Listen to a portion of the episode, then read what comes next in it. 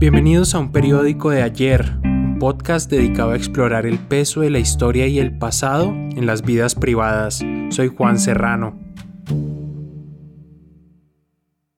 No le pone cuidado esto, tocará coger gente de la oligarquía para que incluyan en el canje, para ver si se acuerdan de sus muchachos. Él es alias el mono Jojoy, uno de los miembros del secretariado de las FARC.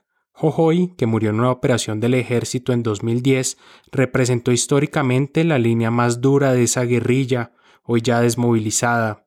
La advertencia que acabamos de oír la hizo en 1999 y entre líneas lo que estaba anticipando era un plan de las FARC para secuestrar a personalidades de la vida pública, gente de la oligarquía, como él la llamaba. Eso marcaría un cambio de estrategia en esa guerrilla.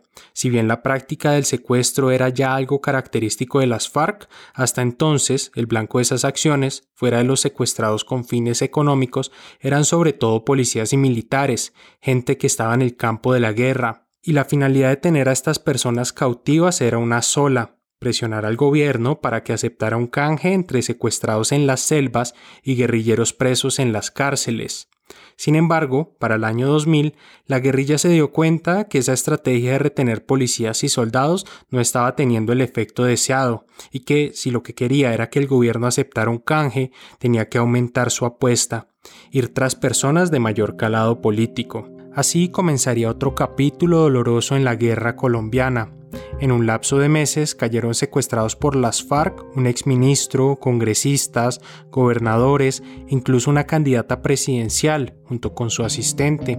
Atención y buenas noches, tenemos una preocupante información de última hora. La candidata presidencial Ingrid Betancourt desapareció entre los municipios de Montañitas y Paujil en el Caquetá. Pero quizás ningún otro secuestro de ese periodo estremecería más a la sociedad colombiana que el que se llevó a cabo en el centro de Cali una mañana de abril de 2002. Mi colega Alejandra Vergara nos va a contar la historia. Para Sigifredo López, el 11 de abril de 2002 empezó como cualquier otro día laboral. Yo recuerdo que me levanté, mis hijos me dieron un beso, salieron al colegio, como todos los días. Tenía varias cosas que hacer. En ese momento, Sigifredo tenía 38 años y estaba en su segundo periodo como diputado del Valle del Cauca, un cargo al que había llegado después de haber sido concejal y alcalde en un municipio al sur del departamento. Ese día, la asamblea iniciaría su sesión a las diez y media de la mañana. Cuando salí, yo recuerdo que tuve varias cosas. Por ejemplo, tenía que recoger un carro que había dejado en el taller y, y pasé por cerca al taller y dije, no, después tenía que ir a hablar con una persona que me debía una plata, cobrar una plata y también dije, no, en la tarde hago todas esas cosas y mejor me voy a la asamblea para llegar temprano.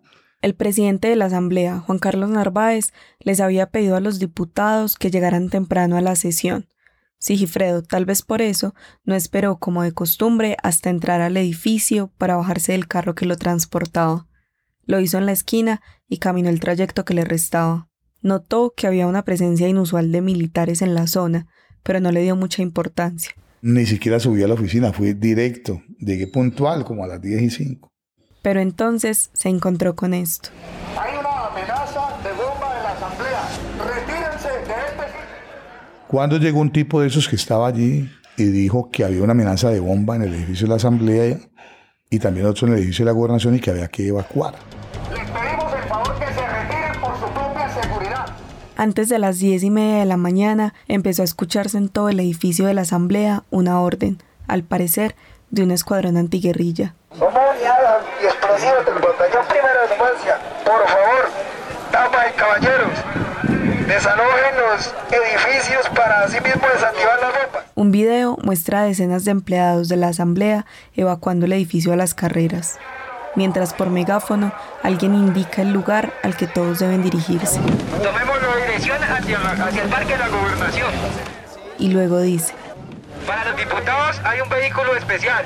Nos esperaba una buceta de unas empresas de transporte urbano, que en ese momento se llamaba Blanco y Negro. Mm, nos subimos allí. Por angustiosa que fuera la situación, en ese punto tenían al menos la tranquilidad de que los militares que los custodiaban estaban respetando el protocolo.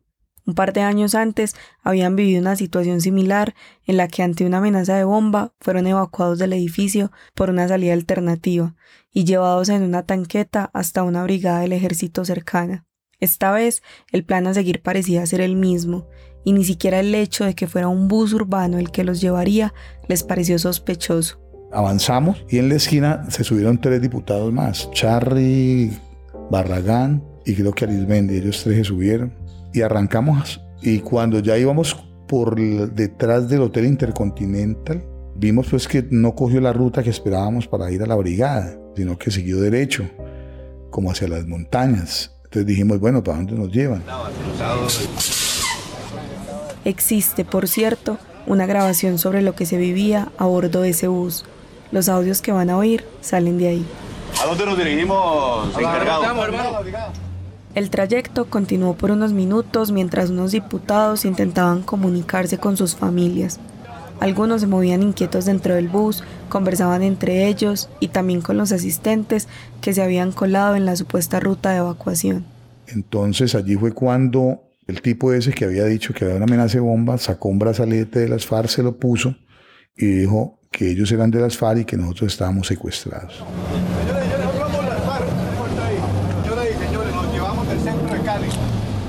Señoras y señores, nosotros somos las FARC. Nos los llevamos del centro de Cali. De inmediato, el bus quedó en silencio y 17 personas, entre ellos los 12 diputados, empezaron a ver cómo se iban alejando por las montañas que bordean la ciudad. Los guerrilleros estaban vestidos con prendas militares. Ellos simularon un ataque, engañaron a los cuerpos de seguridad que vigilaban la asamblea y huyeron del lugar con los diputados. Esta historia, que para muchos comienza en abril de 2002 con la evacuación de un edificio estatal, se había empezado a gestar meses antes. A menos de 50 kilómetros del centro de Cali, en medio de la espesa vegetación de la cordillera occidental, el Frente Urbano Manuel Cepeda Vargas de las FARC montó un campamento y entrenó a sus hombres para llevar a cabo el que sería uno de los operativos más osados de esta guerrilla. El grupo de del primer piso, a sus puestos, durante ocho meses, los guerrilleros estuvieron visitando las instalaciones de la Asamblea para conocer cada rincón del edificio. Estudiaron la jerga militar, imitaron las actitudes propias del ejército colombiano y hasta diseñaron los uniformes con los que se harían pasar por su enemigo. Hicieron una obra de teatro increíble. Él es Pablo Navarrete, periodista y coautor del libro Operación Palomera, un reportaje sobre el secuestro de los 12 diputados del Valle. La historia de un frente guerrillero que se disfrazan de policías y se disfrazan de, militares para entrar a la, Asamblea Departamental del Valle y raptar a 12 diputados. Yo decía, jue madre, yo creo que una vaina así, yo creo que, ni siquiera el M19 en, en su mejor momento lo hubiera podido hacer. O sea, me parecía una cosa increíble. La operación teatral del Frente Manuel Cepeda Vargas empezó a ejecutarse a las 7 y 52 de la mañana de ese 11 de abril, cuando salieron desde las montañas hacia el centro de Cali. Eran cuatro grupos repartidos en un camión pequeño, un bus y dos motos. En el video donde las FARC dejó registro de la operación, se les ve a los guerrilleros sorteando el tráfico de Cali a bordo del bus, vestidos con traje y boina militar. Van oyendo una emisora de la ciudad mientras repasan por última vez los detalles de la operación.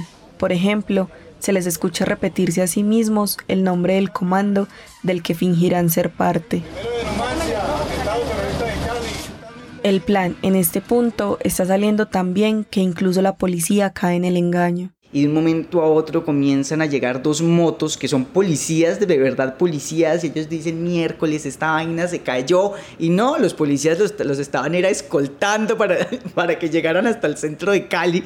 Todo estuvo tan meticulosamente ejecutado que se los pudieron llevar del centro de una de las principales ciudades de Colombia casi sin ningún tipo de resistencia y sin que se supiera nada hasta que ellos mismos se lo anunciaron a su grupo de rehenes. Fue una acción casi limpia. Pudo haber sido un desastre. Ella es Olga Bear, una periodista que lleva más de 30 años investigando y escribiendo sobre el conflicto colombiano. Olga dice casi limpia porque Carlos Alberto Sendales, un policía que custodiaba la asamblea, se dio cuenta del engaño y un guerrillero, por miedo a echarlo a perder todo, lo asesinó en uno de los baños del edificio.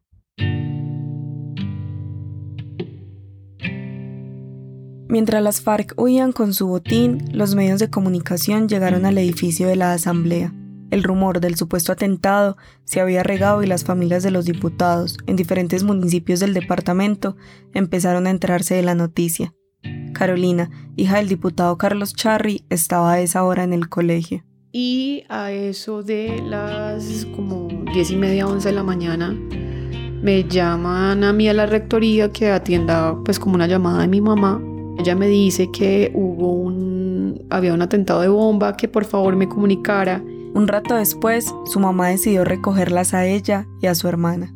Nos saca del colegio y nos lleva a la casa y ahí es donde empieza pues como todo este tema de que nos damos cuenta por las noticias. Ya mi mamá nos, nos sentó antes y pues nos dijo, bueno, pasó esto. A su papá se lo llevaron. Algo similar ocurría en Caicedonia, al oriente del Valle del Cauca, en la casa del diputado Naciancén Orozco. Su hija Juliana, que entonces tenía ocho años, recuerda que también fue recogida del colegio más temprano de lo usual. Al llegar a casa, pues mi mamá estaba llorando, entonces pues nosotros ahí en medio pues de, de la confusión sin saber qué, estuvimos ahí hasta que ya salió una noticia, creo que fue RCN, con el listado de las personas que había secuestrado a las FARC y diciendo que, que era un secuestro y estaba el nombre de mi papá ahí. En la casa de Héctor Fabio Arismendi, diputado del municipio de Cartago, su esposa Consuelo intentaba explicarle la situación a Sebastián, su hijo de cuatro años.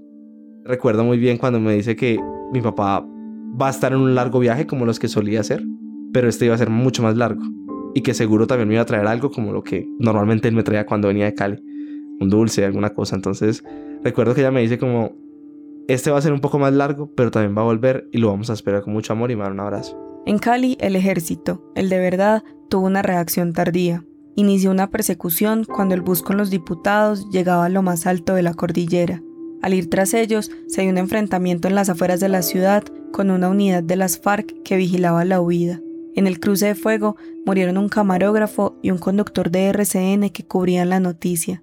Mientras eso pasaba, el bus que llevaba a los secuestrados se varó en medio de una trocha. El grupo fue dividido en dos. A los diputados los montaron en un camión y a sus asistentes los dejaron en libertad. En ese camión subimos hasta allá donde terminaba la carretera. Allí nos esperaban con unas botas. A mí me tocaban las botas talla 40 y yo era número 42. Pasamos la noche en un páramo muy frío. Esa noche nos permitieron una llamada a las familias. Fue la última llamada que nos permitieron hacer. Para las FARC, esta llamada fue estratégica. Durante la conversación con sus familiares, los diputados debían pedir el cese del hostigamiento de la fuerza pública, porque de lo contrario, las bombas terminarían matándolos a todos. Incluso Juan Carlos Narváez, presidente de la Asamblea, llamó a una emisora de radio, a Radio Super, para hacer pública la solicitud. Al aire dijo, por favor no disparen, paren el fuego, no disparen, nos van a matar a todos. Él llamó tres veces a la casa. Primero nos decía pues que por favor y habláramos con el gobernador de turno para que parara el hostigamiento por parte de la fuerza pública porque pues los iban a matar pues y pues sentían como se sentía atrás como esa balacera. Tal vez era muy atrás, pero eso sonaba como si estuviera ahí, atrás del teléfono. Yo recuerdo que ese día a mí me parecía como de película. O sea, era una cosa que yo no podía creer. Esa noche terminó con éxito la operación más arriesgada y teatral de las FARC. Con ella daban un paso más en su objetivo de acumular prisioneros políticos y le metían presión al gobierno para acceder a un canje entre guerrilleros en las cárceles y secuestrados en las selvas, lo que entonces se llamaba intercambio humanitario. Los 12 diputados entraron a ser parte del grupo de rehenes políticos más importantes de las FARC. De este ya hacían parte, entre otros, los senadores Jorge Hechem y Luis Eladio Pérez, el gobernador del Meta Alan Jara, la ex candidata presidencial Ingrid Betancourt y su jefe de debate, Clara Rojas. Para los diputados, el calvario del secuestro apenas iniciaba. Uno allá vive un inframundo y el mundo exterior está en el exterior. Entonces, son árboles que tienen 30, 40 metros de altura. Debajo de esos árboles, de esa capa vegetal verde, hay todo un inframundo, donde hay serpientes, donde hay animales de monte, y nosotros nos convertimos en animales de monte, que formábamos parte de ese inframundo, de ese hábitat inframundo. y el mundo exterior solamente lo escuchábamos por la radio. Esa es la importancia de la radio. Saludamos oyentes en Colombia, en el exterior, selvas, montañas, ríos, lagunas, nevados, llanos, internet, gente que está tristemente secuestrada. A todos, gracias por estar acompañándonos en el pulso del fútbol. Don Iván, ¿cómo le va? Durante el cautiverio, la radio se convirtió en la posesión más preciada para Sigifredo y sus compañeros. Las emisoras cuya señal llegaba hasta el monte eran la única ventana a través de la cual podían asomarse al mundo. Ahí escuchábamos las noticias y todo el tiempo analizábamos las noticias, conjeturábamos sobre nuestra libertad. Estar pegados a la radio no solo era una costumbre para los secuestrados, sino que también se convirtió en una especie de ritual para sus familiares. Una de las cosas que cambió mucho era que nosotros ya manteníamos pendientes de las emisoras por donde podíamos darle eh, mensajes a mi papá.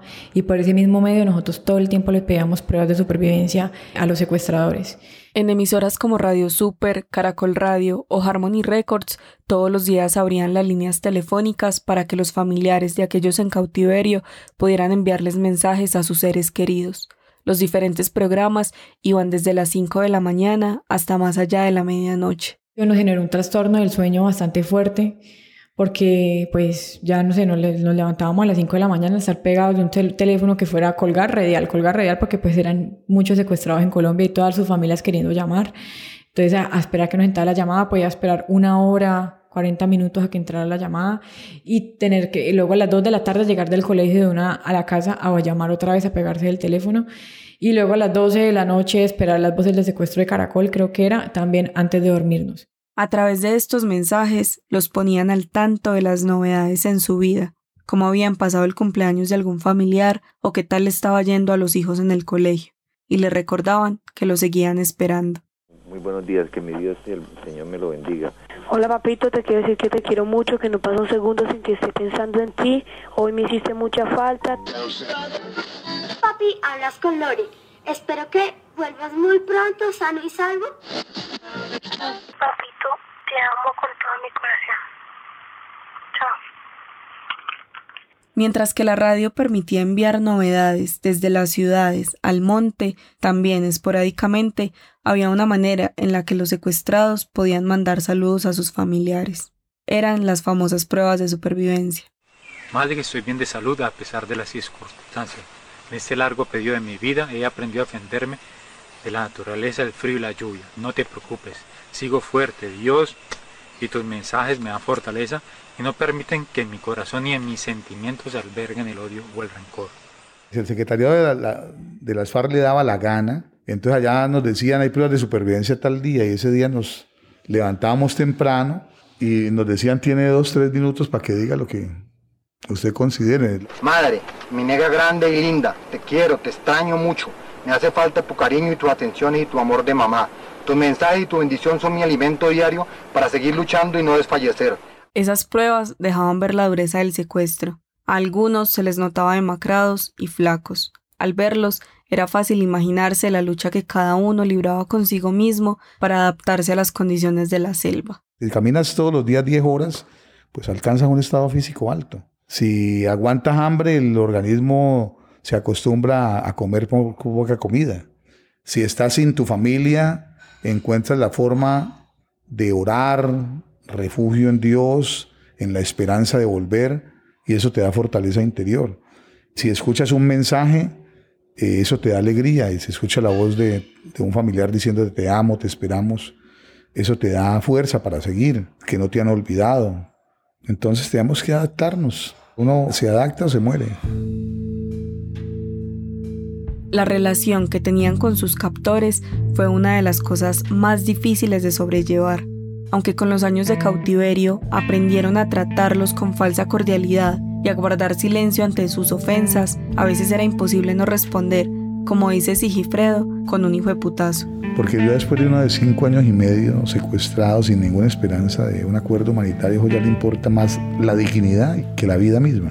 Comunicándose por mensajes radiales y pruebas de supervivencia, marchando en la ciudad y en la selva, intentando presionar al gobierno para un intercambio humanitario, rogándole a las FARC que los liberaran, rogándole al gobierno que aceptaran las condiciones de la guerrilla para su liberación. Así se pasaron tres, cuatro y cinco aniversarios del secuestro y la situación no cambiaba. Y aquí vale la pena dar un breve contexto de la situación política que vivió el país durante esos días. Un mes después de que los diputados fueran secuestrados, Colombia eligió como presidente a Álvaro Uribe Vélez. Luego de que Pastrana, su antecesor, hubiera fracasado en unas negociaciones de paz con las FARC, la mayoría del país se convenció de que la vía militar era el camino por medio del cual podía acabarse con esta guerrilla. Uribe prometía ser el presidente que lograra este propósito. En Colombia no volverá a haber un milímetro por la fuerza pública para que esta de la patria. Sin embargo, y pese a su promesa de mano dura, al inicio de su gobierno abrió las puertas a un eventual intercambio humanitario. Para eso le puso a la guerrilla dos condiciones cese al fuego y entrega de la totalidad de los secuestrados en una zona militarizada. La guerrilla rechazó esta oferta. Decía que una operación como esa daría pie para una emboscada y un intento de rescate militar.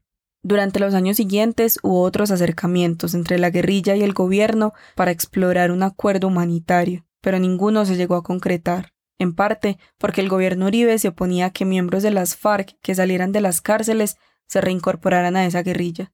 Para él, solo habría canje de secuestrados y guerrilleros presos si las FARC aceptaba iniciar un diálogo de paz que incluyera el cese total de hostilidades. La FARC tiene dos caminos, o seguir causando muertes, destrucción y tarde que temprano desaparecer por la acción contundente del Estado o reflexionar. Entre la intransigencia del gobierno y el secretariado de las FARC, la posibilidad de que ese intercambio humanitario se concretara se veía cada vez más lejana. Sin embargo, los familiares de los diputados del Valle se aferraban a esa ilusión y salían a las calles para exigirlo. A mí me ponían la camiseta, a mí me ponían el, la valla, entonces yo era ahí y gritaba al son de lo que estaban gritando. Yo me acuerdo que yo gritaba en las marchas como que lo liberen, que lo liberen, acuerdo humanitario. Entonces a mí me explicaban que el acuerdo humanitario era para que mi papá volviera, entonces que cambiaron las personas malas por unas buenas. Y entonces que así era como iban a volver ellos a, a las familias.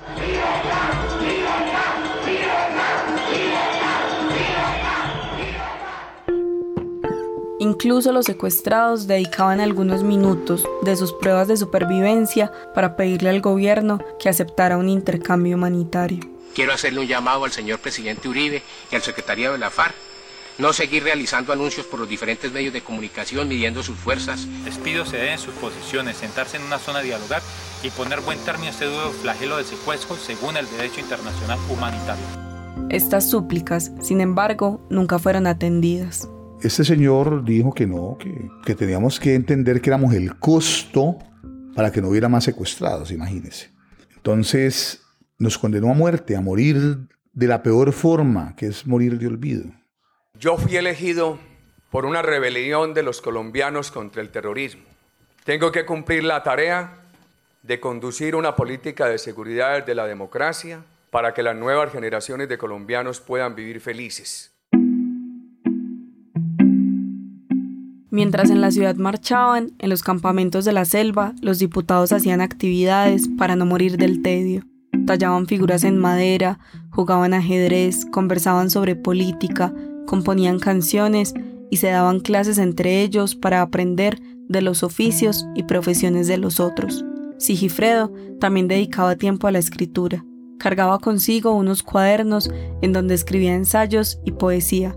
Lo que escucharán a continuación es un fragmento de La Puerta del Dolor, uno de los poemas que Sigifredo escribió durante su secuestro. Busqué incesantemente las huellas del amor, una mirada, una caricia en tu recuerdo, un verso, una canción que me salvara y devolviera dignidad a mi agonía. Entre siluetas que trajeron las tinieblas, intenté en vano hallar la poesía, y aunque logré sobrevivir en cada hipérbole, jamás encontré el verso que aliviara y pudiera rescatarme del infierno. Cuando algún secuestrado cometía alguna falta, el castigo que les imponían casi siempre era de aislamiento, separarlos del grupo, encadenarlos a un árbol y obligarlos a pasar varios días solos, cercados por un conjunto de hojas de palma que limitaban por completo su visión. En situaciones como esa, Sigifredo acostumbraba a pasar las horas memorizando sus poemas. Luego de llevar más de cinco años en cautiverio, alcanzaba a repetir uno tras otro más de cien poemas. En esas andaba precisamente a mediados de junio de 2007. Para entonces llevaba cuatro días de castigo por no haberse quedado callado ante el hijo de putazo de uno de sus captores. De repente escuchó dos disparos. Y luego contestaron dos disparos. Durante unos tres minutos, la selva se quedó en silencio.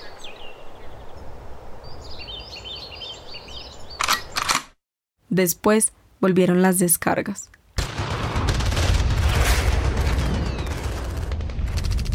Y vinieron ráfagas.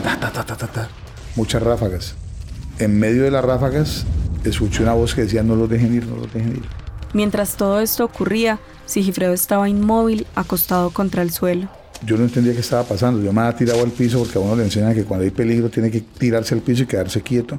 Aunque no entendía qué estaba pasando, le parecía poco probable que se tratara de un rescate porque... Ese día no...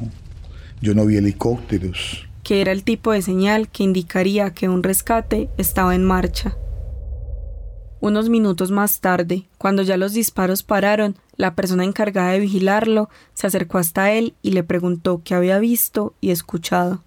Después le ordenaron que empacara sus cosas porque tenían que trasladarlo de campamento. Sigifredo obedeció. Diez días después de aquella escena en la selva, se supo lo que había ocurrido.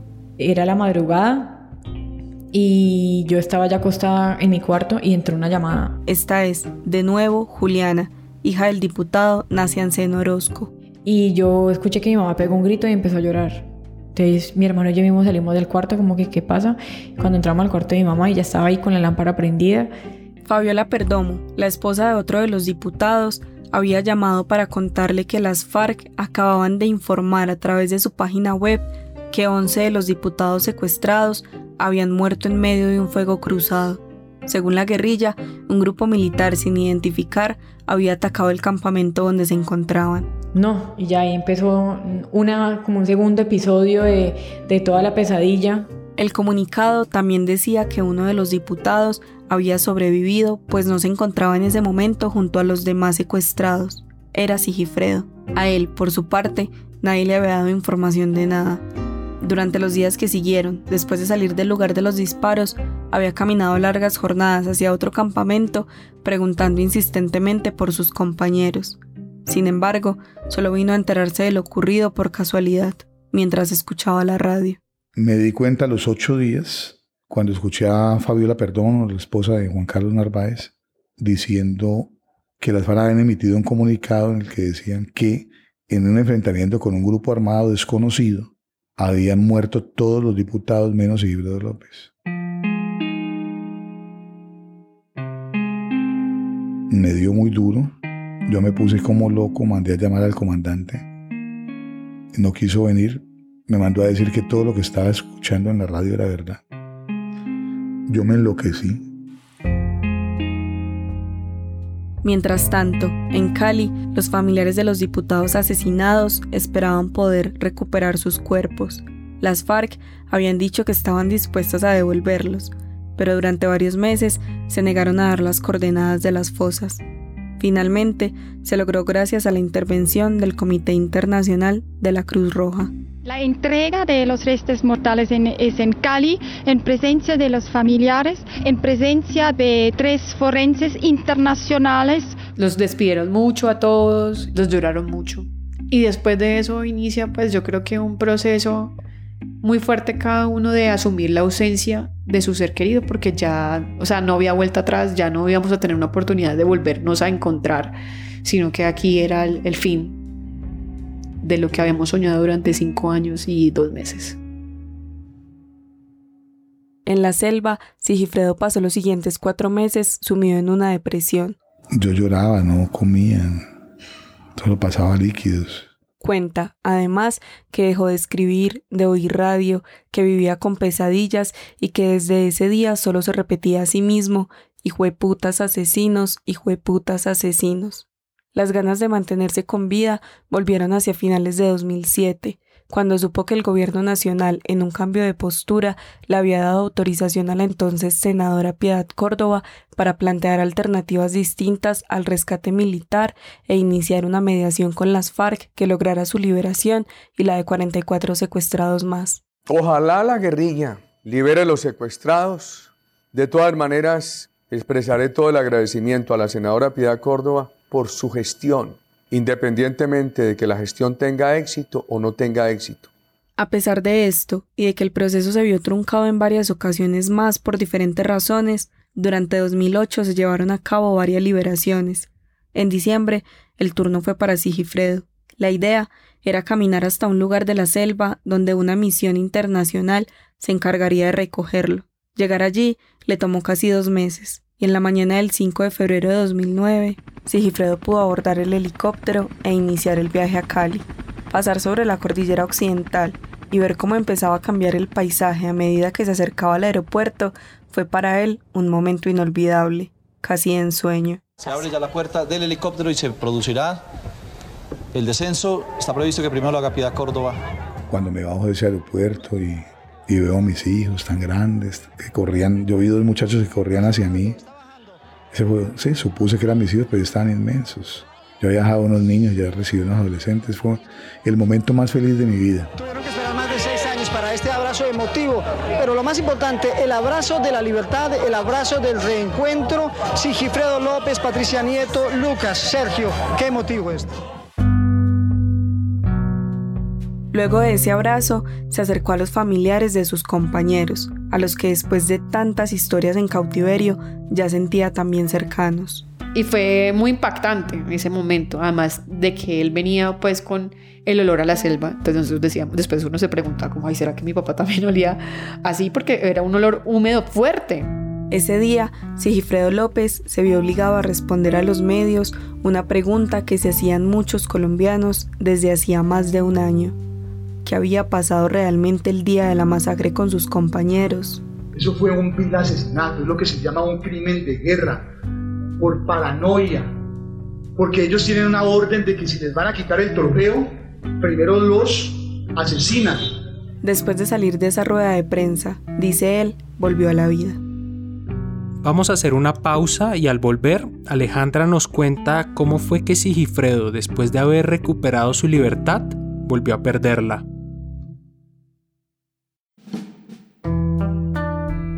Hola, aquí Juan Serrano. Como algunos de ustedes saben, esta primera temporada de un periódico de ayer fue parte del programa de creación de podcast de Google. Gracias a esa beca pudimos dedicarnos meses a investigar y producir cada una de estas historias.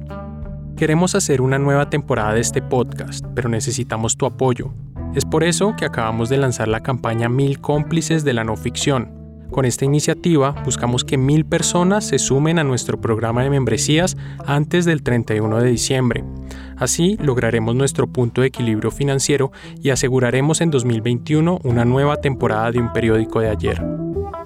Para hacer tu aporte, solo entra a lanoficción.com y haz clic en la pestaña Hazte cómplice. Puedes elegir entre hacer una donación única o una contribución mensual. De nuevo, lanoficción.com y clic en Hazte cómplice. Muchas gracias. Luego de recobrar su libertad, Sigifredo empezó una carrera por recuperar el tiempo perdido, con su familia, con sus pasiones, con la política, incluso con la comida. En un año subió más de 20 kilos de peso uno llega como a desquitarse y a comer de todo y entonces los amigos también lo invitaban a comer de todo y en todas las casas así postres, cosas que yo no había probado, harinas, pan de yucas, tortas, todo lo que me daban yo lo recibía y me... Transcurridos varios años, Sigifredo decidió que había llegado el momento de bajar de peso. De hecho, el 16 de mayo de 2012 tenía planeado, entre otras cosas, encontrarse con su esposa Patricia en un centro comercial de Cali para ir al gimnasio. Sin embargo, antes de eso tenía que ir a una reunión en la fiscalía. Desde su regreso a la libertad, ese tipo de citas se habían vuelto rutinarias para él. Como había pasado siete años en la selva, viéndoles la cara a tantos guerrilleros, los investigadores recurrían a él para que les ayudara a determinar si X o Y capturado pertenecía a las FARC. Él supuso que la cita de esa tarde era para atender una diligencia de ese tipo. Para su sorpresa, durante la reunión en la fiscalía, le notificaron que tenía una orden de captura y que quedaba detenido a partir de ese momento. A mí me acusaron de todos los delitos, de autosecuestro, de asesinato de mis compañeros, de complicidad con los asesinatos, de que era guerrillero, o sea, rebelión, de terrorismo, de todo. La fiscalía señalaba a Sigifredo de ser miembro de las FARC y de ser copartícipe del secuestro y posterior muerte de sus colegas diputados. Escoltado por varios carros de la policía, fue llevado hasta el aeropuerto de Cali, para luego ser trasladado al búnker de la Fiscalía en Bogotá. El exdiputado del Valle del Cauca, Sigifredo López, fue capturado esta noche. La región aún no sale de su asombro al conocer la noticia de la captura del exdiputado Sigifredo López. La detención de Sigifredo López fue realizada en la ciudad de Cali por agentes del Cuerpo Técnico de Investigación. La prueba reina contra Sigifredo era un video recolectado del computador de Alfonso Cano, comandante en jefe de las FARC que había muerto recientemente en un bombardeo del ejército. Según la fiscalía, Sigifredo aparecía con un grupo guerrillero planeando estrategias terroristas. La razón para pensar que se trataba del exdiputado era su supuesto parecido con un hombre del video, sobre todo en su nariz y en el timbre de su voz. Para Sigifredo fue un golpe terrible. No solo era la pérdida de su libertad, sino también la deshonra de ser pintado ante el país y el mundo como el peor villano, alguien que había sido capaz de fingir su secuestro durante siete años. Me pusieron preso en un acto de revictimización y de infamia que me dolió más a mí y a mi familia que, que el secuestro, porque al fin y al cabo en el secuestro yo resistí con dignidad y resistimos con dignidad siete años y volvimos como héroes. Pero más allá de la humillación, para Sigifredo la acusación de la fiscalía carecía de toda lógica. Eso iba en contra del sentido de, de la autoconservación que tienen todos los, los animales y la especie animal y la especie humana. Por ejemplo, nadie se iba a hacer secuestrar siete años, exponer su vida a morir en la selva, en un bombardeo, a apartarse siete años de su vida, de ver crecer sus hijos, a vivir sin una palabra amable. Igualmente, para los familiares de los demás diputados era difícil creer que Sigifredo hubiera fingido su propio secuestro. Aquí, de nuevo, Carolina Charry, hija de Carlos Charry. Yo realmente nunca creí que fuera cierto. Y me remonto otra vez a la imagen de cuando volvió a la libertad que vio a sus hijos y vio a su esposa, a su mamá. Pues a mí me parece que, que el ser humano no puede ser tan atroz y tan abominable de fingir un momento como ese. Dije, para mí es inocente hasta que me demuestren lo contrario. Y efectivamente, la justicia no fue capaz de demostrar la culpabilidad del exdiputado y tuvo que rectificar. Expertos internacionales analizaron el video encontrado en el computador de Cano. Concluyeron que las características de Sigifredo no coincidían con las del hombre que aparecía en este. Además, la fiscalía desestimó a sus testigos, que posteriormente fueron encontrados culpables de falsedad de testimonio. Así, el 12 de septiembre de 2012, se declaró que estaba demostrado que Sigifredo no había participado en el secuestro de sus compañeros ni en ninguno de los delitos de los que se le acusaba. Un mes después se hizo un acto público donde el fiscal Montealegre le pidió perdón. El motivo que nos reúne hoy es justamente este, el de poder garantizar la justicia a un grupo de personas que fueron sometidas al calvario del secuestro y una vez superada fueron revictimizadas. Me corresponde a mí, como fiscal general de la Nación, pedir perdón por la revictimización a la que fue sometido Sigifredo López.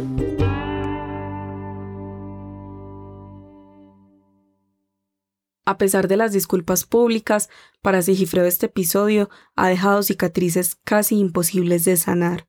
Según él, los daños que sufrió su reputación no han sido reparados del todo, e incluso a veces no puede evitar que extraños en la calle le recuerden las acusaciones de la Fiscalía. Sin embargo, esto tampoco le atormenta, y hoy vive tranquilo sabiendo que ante las autoridades su nombre está limpio.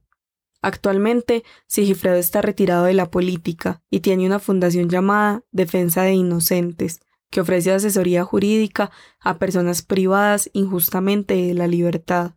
Desde allí busca evitar que alguien más pase por la misma situación por la que él tuvo que pasar. Este 11 de abril que acaba de pasar se cumplieron 18 años de ese episodio que partió en dos la historia política del Valle del Cauca y que marcó el inicio del fin de los secuestros políticos hechos por las FARC. Esta historia fue escrita por Alejandra Vergara y editada por mí. La mezcla y el diseño de sonido son de Daniel Díaz. Un periódico de ayer es una producción de la no ficción y es realizado gracias al apoyo de PRX y el Google Podcast Creator Program. Recuerden que estamos en redes sociales, arroba la no ficción en Instagram y Twitter. Si te gustó este episodio, compártelo, ayúdanos a correr la voz. En el próximo episodio... Uno de los días más terribles que pueda recordarme, si, no el más terrible, yo vi el, el automóvil en CNN, pues con la sangre y eso, y no entendí mucho en ese momento qué era lo que estaba pasando. Gracias a los Patreons de la no ficción, entre ellos a Alejandra Soto, Amparo Carrillo Sáenz, Ana Gamboa, Andrés Aponte, Andrés Camilo Ballén, Ausberto Rosas, Camila Rivera, Carla Suat y Carlos Silva. Si quieres donar algo, por favor visita la página patreon.com slash la no ficción. Mi nombre es Juan Serrano. Nos vemos la otra semana.